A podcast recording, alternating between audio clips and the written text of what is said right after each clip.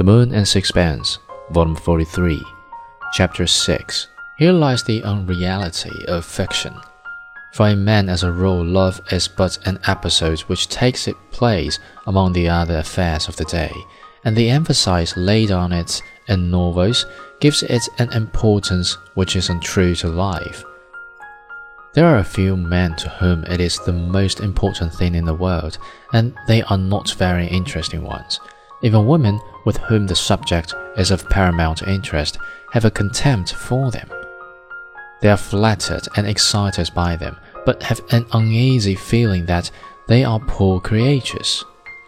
But even during the brief intervals in which they are in love, men do other things which distract their mind.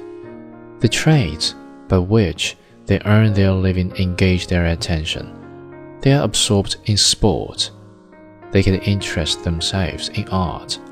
For the most part, they keep their various activities in various compartments, and they can pursue one to the temporary exclusion of the other.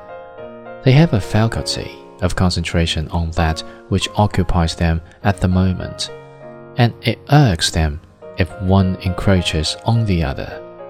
As lovers, the difference between men and women is that women can love all day long, but men only at times. With Strickland, the sexual appetite took a very small place. It was unimportant. It was irksome. His soul aimed elsewhere. He had violent passions, and on occasion desire seized his body so that he was driven to an orgy of lust. But he hated the instincts that robbed him of his self possession.